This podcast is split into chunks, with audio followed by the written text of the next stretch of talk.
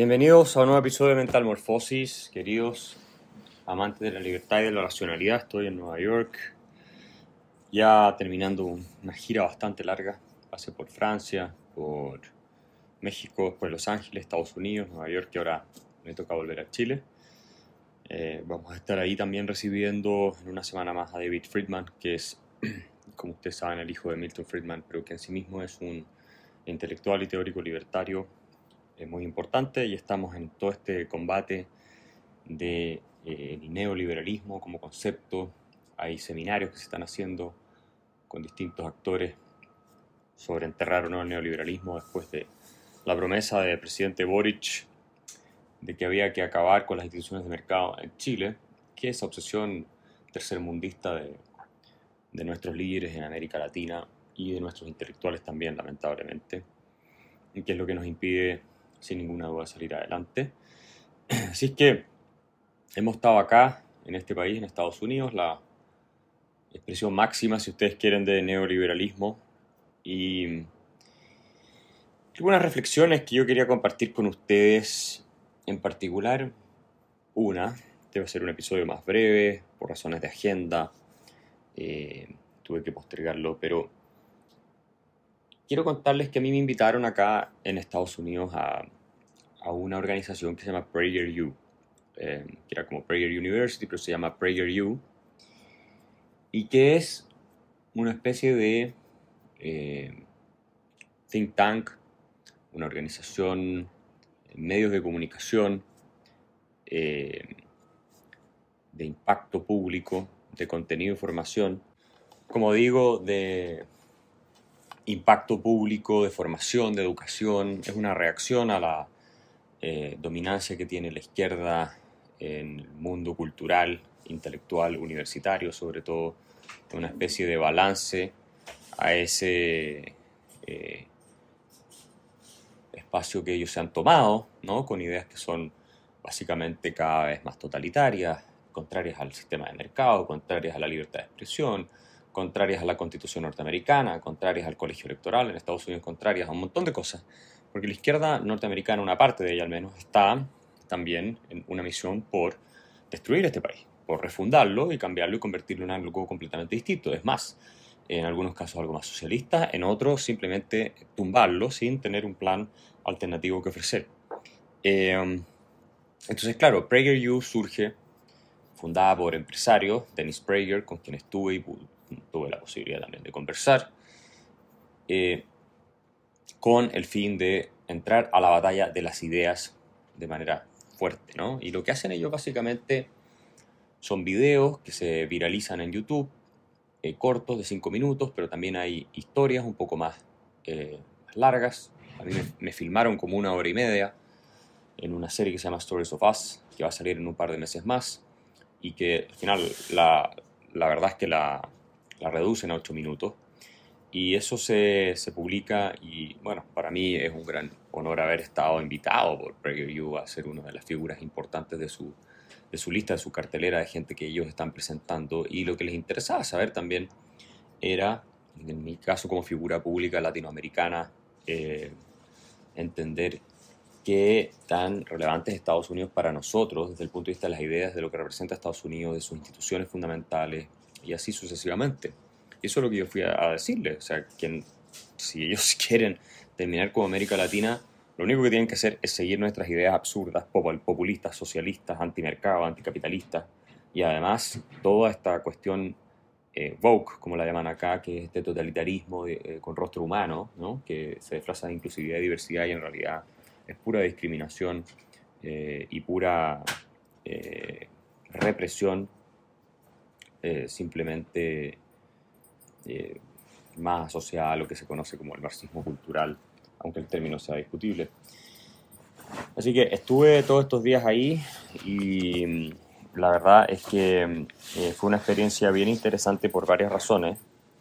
Una de ellas es que uno entra a conocer lo que es el espacio del mundo de la filantropía en Estados Unidos y realmente es otra cosa. No hay otro país del planeta que tenga eh, un compromiso tan eh, intenso y profundo de sus grupos privados de sus élites, de sus élites eh, económicas, de las distintas organizaciones de la sociedad civil para defender en lo que ellos creen. La verdad es que como latinoamericanos no tenemos idea de lo que es eso. En general los empresarios latinoamericanos son, eh, no todos, obviamente hay excepciones, pero eh, muy ignorantes, son personas muy superficiales, son gente muy egoísta que no, no financia más que causas filantrópicas que los visten a ellos, nada más eh, no se la juegan por sus países, más se tratan de acomodar siempre con el poder político. No es que eso no ocurra en Estados Unidos, por supuesto ocurre, pero hay un grupo importante que va en contra de eso. Entonces, en esta cena, de gala también, que estuve eh, días después, me invitaron a quedarme, eh, donde habló Jordan Peterson y estaba también Robert Kiyosaki. Fíjense ustedes que en esta cena, cena de gala anual, solamente en una hora y media que estuve presente, eh, y PragerU mostrando sus éxitos, está la organización conservadora más grande del mundo, ¿ah? PragerU. Tengo que mencionar esto. Tienen un presupuesto de más de 60 millones de dólares por año, son todos donaciones. Y como decía yo, tienen estos videos, tienen eh, también programas como eh, más bien como de discusiones, tienen análisis a través de sus canales, de sus plataformas, y tienen más de 2 mil millones de reproducciones porque se ve en todo el mundo, por, por, lo que recuerdo la cifra que ellos mostraron ahí, anualmente. Entonces es un, es un monstruo, es realmente un monstruo. Estuve en su oficina, logré, logré conocerla, recorrerla, me la mostraron. Son dos pisos eh, completos en un edificio importante en Los Ángeles, en uno de los barrios más exclusivos de Los Ángeles. Y bueno, lo que les contaba es que en esta cena no solamente eh, se da un ambiente de grupo, de estamos juntos en esta lucha, de queremos que el país salga adelante, tenemos que evitar que lo destruyan. Eh, hay una camaradería muy eh, increíble entre los que hacen las cosas bien, se tiran flores, se apoyan públicamente. Sino que además, reflejando bien este espíritu de camaradería, levantan 4 millones de dólares en una sola cena, más un millón de dólares que pone Robert Kiyosaki y su esposa.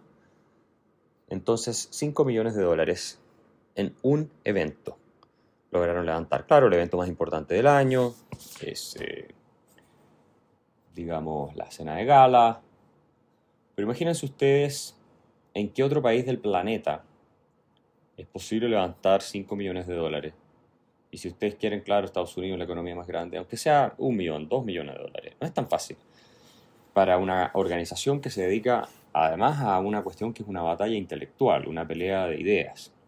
Eh, y eso ocurrió, y mientras yo observaba todo esto, conversaba con alguna gente que estaba a mi mesa, pero fue eh, muy revelador de por qué los latinoamericanos también somos tan fracasados.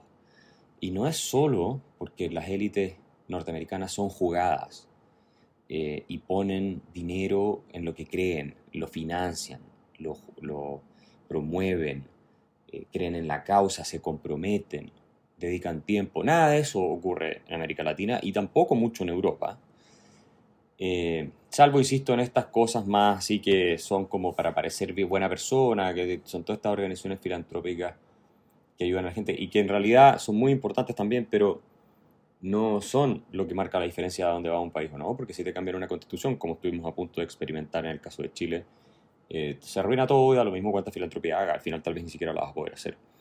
Entonces, eh, es eso, pero además, lo que más me sorprendió de esta experiencia que viví en Estados Unidos y después fui al foro, al Liberty Forum de Atlas, acá en Nueva York, donde tuve que hablar, y fue lo mismo nuevamente, es el espíritu, como digo, de camaradería y de apoyo. Yo dije, llegué a la conclusión, observando todo esto, como alguien además que ha estado... Si quieres continuar oyendo este episodio, acceder a más contenido y apoyar la defensa de las ideas de la libertad, suscríbete en www.patreon.com slash Axel Kaiser.